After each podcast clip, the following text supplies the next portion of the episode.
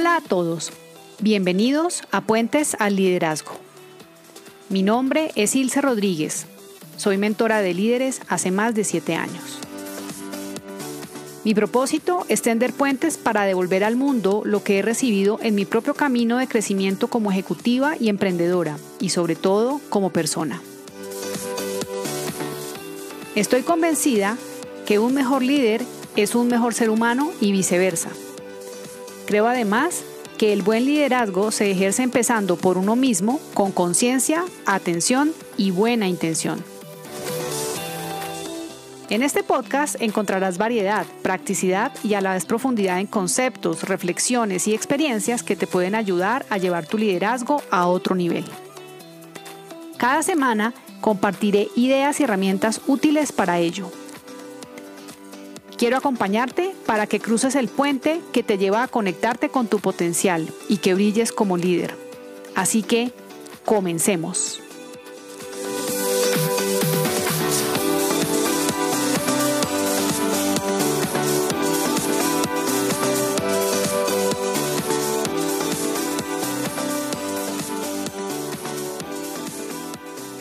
Hola. Empezamos este camino y este recorrido para cruzar el puente hacia tu propio liderazgo con un tema que a mí particularmente me gusta muchísimo y es el de la motivación. Y si lo ampliamos un poco más, podríamos incluso considerar el tema de las motivaciones humanas. Este es un tema del cual se ha escrito mucho, del cual se ha estudiado mucho, sobre la naturaleza humana, cómo funciona. Y quisiera hoy compartirles algunas ideas al respecto para empezar por compartirles que motivación es esa fuerza, es esa energía que te anima a actuar, a realizar algo. Es como un impulso que, que te mueve para que realices lo que haya que hacer para lograr un objetivo y sobre todo que te permite persistir hasta lograrlo. Y la motivación es algo que tiene que ver principalmente con impulsos y con estados internos. También, valga decir, está influenciada por el contexto, por el momento, por las circunstancias e incluso por la idiosincrasia que cada uno tenga. Y alrededor de ella existen unos mitos como creer que tenemos que estar siempre motivados o que debemos llegar al lugar de trabajo o que debemos hacer nuestro trabajo eh, como motivados viniendo, motivados desde la casa. Y realmente creo que es importante tener en cuenta que la motivación pues no es algo que, que, se, que se empaque como en el bolsillo, sino que es el resultado de lo que cada quien hace con su día de las personas que lo acompañan, con quienes se rodea, la forma como te relacionas, los incentivos que hay allí para ti, no únicamente de tipo económico, sino de tipo relacional, de tipo sentirte apreciado, valorado, que estás contribuyendo. Y evidentemente todos estos aspectos pues inciden en tu propio nivel de motivación y por supuesto en el de las otras personas. Si bien es cierto, existen estos eh, contextos que nos pueden afectar nuestra motivación, lo que también es cierto es que es importante que cada uno empiece por sí mismo a generar y a encontrar dónde está esa energía y ese impulso para hacer lo que haya que hacer. Entonces lo primero que te quiero compartir hoy es que para aumentar tu propia motivación, empieces por ti. Usando tus talentos es uno de los de las formas como puedes eh, empezar aumentar esa motivación. El talento es lo que haces con lo que sabes y lo que haces con lo que sientes, que esto se llama también inteligencia emocional. Y en relación con los talentos, lo que te quiero compartir hoy es que eh, asegúrate de tener claros cuáles son tus talentos y si no lo tienes claro, eh, tómate un momento para reflexionar en qué eres tú realmente bueno, qué disfrutas haciendo. Y si eso es así, entonces asegúrate de que los estás usando. Y si no lo estás haciendo, revisa para ver de qué manera puedes empezar a usar más tus talentos y seguramente vas a poder aumentar tu propio nivel de motivación. El segundo aspecto es poniendo intención a lo que haces. ¿A qué me refiero con esto? A que te invito a que te respondas a conciencia a la siguiente pregunta. ¿Para qué te levantas todos los días y vas a trabajar? Y acá permítete responder un poco más en profundidad porque la vida es una oportunidad para algo que es mucho más que pagar cuentas. Entonces, en tu caso, tu propia vida es una oportunidad para qué? Y por último, teniendo apertura a aprender. ¿Y cómo tener apertura a aprender incide en la motivación? Te va a poner en una postura en la que vas a permitir que lleguen a tu vida nuevas ideas, nuevas posibilidades. Porque a los seres humanos, cuando nos ponemos en modo adulto, resulta que nos apropiamos de una frase y es el ya lo sé. Entonces, cuando usamos, así no la digamos mucho, pero sí la pensamos, yo ya sé cómo es esto, yo ya sé la respuesta, esto es lo que me funciona a mí, esto es lo que yo sé que es el camino. Si tú te paras desde ese lugar, vas a estar un poco cerrado a las posibilidades de tener otras miradas. Y entonces es súper importante que tengas en cuenta que cuando tú estás parado desde el ya lo sé, pues probablemente estás como cerrando y limitando la posibilidad de generar nuevas ideas y nuevas posibilidades para tu propia motivación. Eh, para esto, eh, lo que hay que hacer es mantenerse curioso como los niños, porque cuando nos ponemos muy en modo adulto es que nos ponemos el rótulo del ya lo sé. Entonces los niños son maravillosos para tener esa apertura al aprendizaje, ellos son permanentemente curiosos, se asombran y qué bueno sería que todos los seres humanos pudiéramos ser nuevamente como niños en ese sentido, renunciar un poco al ya lo sé para tener mayor apertura al aprendizaje. Con esto eh, también me parece importante reflexionar sobre el hecho mismo de que son las personas quienes generan esas condiciones para la motivación. Por lo tanto, si tú quieres aumentar tu propia motivación, revisa y verifica que tu contexto cotidiano esté en los, con los elementos propios para que tú estés allí motivado. También es importante que revises cómo te organizas, cómo gestionas tus relaciones, y eh, que te enfoques en comportamientos sencillos y en objetivos más concretos para sentir que estás avanzando frente a las tareas que tienes. Para complementar esta, estas ideas, quiero hablarte también sobre las motivaciones básicas del ser humano. Hay un concepto que es muy conocido en los en, las, en los ambientes empresariales, sobre todo en los procesos de marketing y de psicología, sobre las motivaciones humanas que tiene que ver con la pirámide de Maslow. Y él habla de que básicamente las personas tenemos unas necesidades básicas, que son las necesidades fisiológicas, luego son unas em, necesidades más de tipo emocional, sociales, de autoestima y de autorrealización. Y esto lo presenta en una, en una pirámide que en la medida en que las Mm, necesidades más básicas se van satisfaciendo, las siguientes tienen un poco más de sofisticación, por llamarlo de alguna manera. Entonces, cuando hablamos de las necesidades básicas, es súper importante eh, tener en cuenta que todos al fin y al cabo necesitamos satisfacerlas y que lograr los aspectos y lograr satisfacerlas es un motivo de satisfacción y de motivación. Hace unos meses, mientras escuchaba una charla de Alfonso Alcántara, que es un conferencista, un consultor español, sobre precisamente estos temas, escuché allí una frase dicha por él que me impactó por lo sencilla y lo certera a la vez. Abro comillas.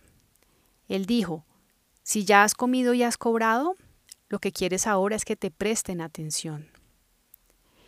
Esto quiere decir entonces que una vez tenemos satisfechas nuestras necesidades básicas, empezamos es a tener unas necesidades más de tipo relacional, de reconocimiento y yo no puedo estar más de acuerdo con esta frase de Alfonso Alcántara porque creo que eso es algo que definitivamente incide en nuestra vida, la forma como nosotros sentimos que podemos aportar en el espacio, en el entorno en donde estamos, en nuestra casa, en nuestro trabajo, a nuestras personas que son cercanas, nuestros colaboradores. Y dicho todo esto, quiero proponerte una mirada adicional sobre cómo generar entornos de, motivación. Y acá ya me pongo desde el punto de vista del liderazgo, cómo tú puedes generar entornos de motivación y, y entornos motivadores en tu trabajo. Y es unos conceptos muy interesantes que generó un autor que se llama Patrick Lencioni, es un consultor norteamericano que se ha dedicado hace más de 30 años a trabajar precisamente todos estos temas. Y él nos dice que si eh, atendemos los siguientes tres aspectos que inciden en la desmotivación, podremos transformar el contexto para la motivación propia y de las otras personas. ¿Cuáles son estos tres conceptos, estos tres aspectos? Lo primero de lo que nos habla Lencioni es el anonimato. ¿Qué quiere decir el anonimato? Es esa sensación que podemos llegar a sentir en nuestro trabajo de que pues somos simplemente una persona más que está haciendo una tarea. Y entonces, mm, básicamente, la idea acá es que tú como líder puedas mostrar cada vez más o de manera más intencional interés genuino por las personas con quienes trabajas, eh, que te intereses por cómo va su vida, eh, cómo está su familia, cómo se están sintiendo. Em, y es muy importante porque las personas necesitan ser conocidas, ser apreciadas y mucho más por la figura de autoridad. En este caso, si tú eres el líder, pues por ti. Eh, las personas no pueden sentirse satisfechas en su trabajo si no se les conoce y si no se les reconoce. ¿Cómo se manifiesta este anonimato? Básicamente, cuando hay una ausencia de aprecio, de darle valor hacia las cualidades únicas de cada persona, y es cuando esta persona puede llegar a sentirse invisible, genérica, desconocida. Eh, por lo tanto, allí la invitación es a que muestres interés genuino hacia las personas, eh, tomándote el tiempo para saber cómo están, con empatía y curiosidad respetuosa, y hazlo continuamente. De esta manera podrás estar contribuyendo a que ellos sientan que tú los estás viendo y que no son anónimos o desconocidos. El segundo aspecto es la irrelevancia. Y esto tiene que ver con esa sensación de sentir, valga la redundancia, que mi trabajo no importa.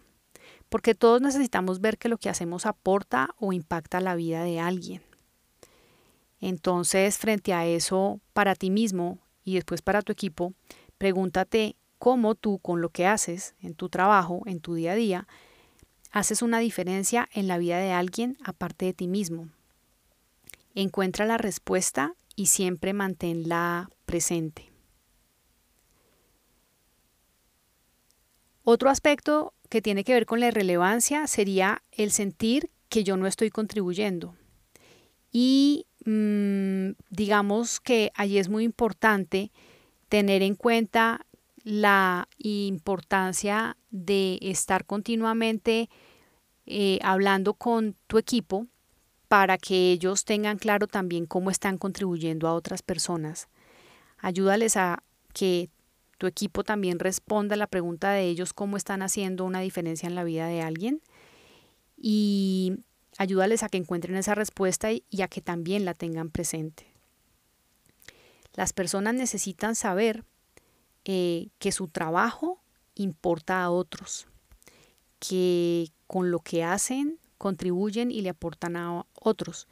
Y como líder, es tu responsabilidad ayudarles a entender por qué su trabajo es relevante.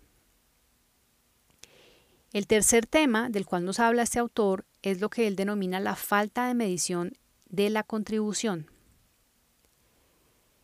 para lo cual te invito a que identifiques para ti y ayuda a tu equipo a que lo haga las áreas en las que cada uno influye directamente.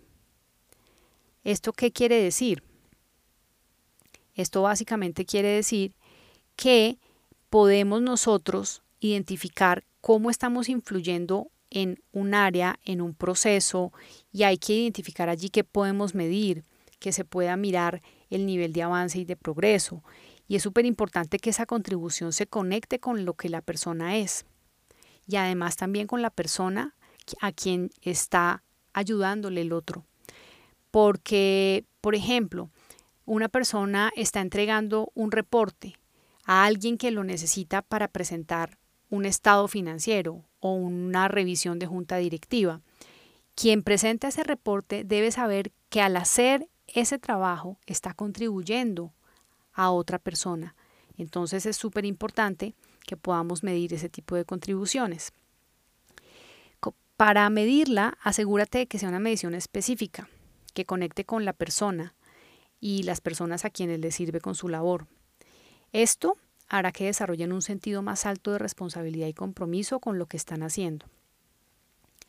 Si atiendes estos tres aspectos, el anonimato, la irrelevancia y la falta de medición de la contribución, que inciden en la desmotivación, podrás ayudar a transformar como líder el contexto para la motivación propia y de otros, y además podrás estar contribuyendo a generar un ambiente de trabajo que sea motivador.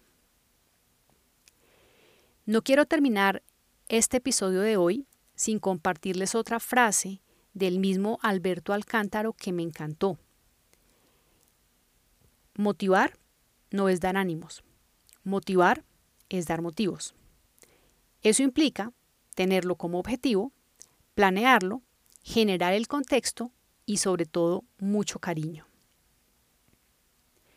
Si tienes ideas adicionales que contribuyan a generar motivación personal y para otros, así como entornos de trabajo motivadores, compártelas en tus comentarios.